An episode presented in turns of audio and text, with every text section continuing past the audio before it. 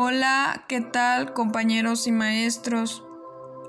Mi nombre es Anayeli Griselda Margarito Cardoso. Hoy les estaré hablando sobre las propiedades físicas y químicas de los compuestos orgánicos. Bueno, ¿y qué son los compuestos orgánicos? Los compuestos orgánicos son aquellas sustancias conformadas por diversos elementos, en las que el carbono y otros elementos asociados a la química de la vida juegan un rol primordial como constituyentes. Esto significa que las moléculas y compuestos orgánicos producen espontáneamente en la naturaleza, aunque también pueden ser sintetizados en un laboratorio. Bueno, y las propiedades físicas y químicas más características de los compuestos orgánicos son la combustibilidad, la covalencia, la isomeria, la disolubilidad y la polimerización. Bueno, la combustibilidad es una de las principales características de los compuestos orgánicos. Es su capacidad de combustión, es decir, su naturaleza inflamable. Esta capacidad deriva de su alta presentación de carbono, es aprovechada por los seres vivos para obtener energía bioquímica. El hombre además utiliza los fósiles de los seres vivos antiguos, en los que este potencial combustible encuentra en su máxima expresión. Es así como se emplea el petróleo, el carbono o el gas natural para diversas labores de obtención de energía. Bueno, la covalencia son los compuestos orgánicos, son de naturaleza covalente, es decir, no iónica. Esto significa que responde probablemente a la conducción eléctrica y a la solubilidad polar, presentando puntos de ebullición y fusión bastante bajos. Esto se debe a que la mayoría de sus enlaces atómicos son covalentes y no se alcanzan mediante la transmisión eléctrica. La disolubilidad. Uno de los principales de la química establece que la sustancia se disuelve en una sustancia similar. De allí, los compuestos orgánicos son solubles en agua y en otros compuestos orgánicos, como alcoholes, éteres o solventes fabricados con sustancias semejantes naturaleza. Isomeria. Muchos compuestos orgánicos presentan isomeria. Esto es la capacidad de poseer fórmulas idénticas en el número y en el tipo de elementos involucrados, pero organizados de una manera diferente, lo cual traduce en su compuesto final totalmente distinto. La organización distinta de los mismos factores arroja resultados diferentes. Bueno, y por último de estas características sigue la polimerización.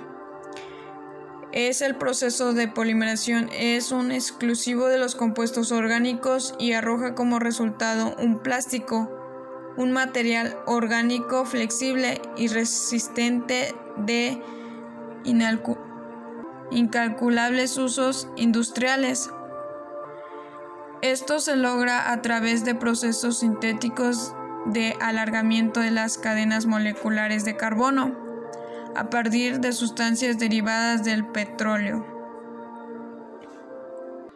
Bueno, estas fueron algunas características de los compuestos orgánicos. Así como existen características, también hay tipos de compuestos orgánicos, como lo son los alinfáticos, aromáticos, heterocíclicos, organometicalos, perdón, organometicalos, organometálicos, perdón. Bueno, también están los polímeros. Y esos serían los tipos de compuestos orgánicos. Y el alinfático Se trata de un compuesto en cadena no cíclicos, no tiene forma de ristra, perdón, tiene forma de ristra, en su mayoría hidrocarburos. Discúlpenme, se me va la onda. Bueno, ahora van los aromáticos. También llamados arenos, es la clase más aplica inicialmente pensada para los derivados de benceno y el alquitrán. Mineral se caracteriza por una mayor estabilidad molecular, producto de enlace doble en su átomo de carbono. Bueno, el siguiente es el heterocíclico, compuestos de naturaleza cíclica no lineal, cuya circularidad implica un átomo de carbono y uno de otro elemento distinto. Ahora siguen los organometálicos, compuestos orgánicos que se unen a átomos metálicos mediante enlaces covalentes. Algunos químicos los consideran un grupo aparte de los orgánicos e inorgánicos. Bueno, y por último están los polímeros. Bueno, las macromoléculas orgánicas de elevada masa molecular que se mantienen unidas formando largas cadenas, dando origen a sustancias más complejas como las proteínas. Bueno, y por último les hablaré sobre el origen. Bueno, y estas pueden provenir de fuentes naturales o artificiales. Bueno, las naturales provienen de la síntesis de los seres vivos y de sus residuos fósiles como los hidrocarburos. Y así como pueden provenir de las artificiales, las cuales se los fabrican a partir de los procesos artificiales en un laboratorio, logrando compuestos que incluyen no que incluso no existan la naturaleza, a pesar de que sean de un tipo orgánico.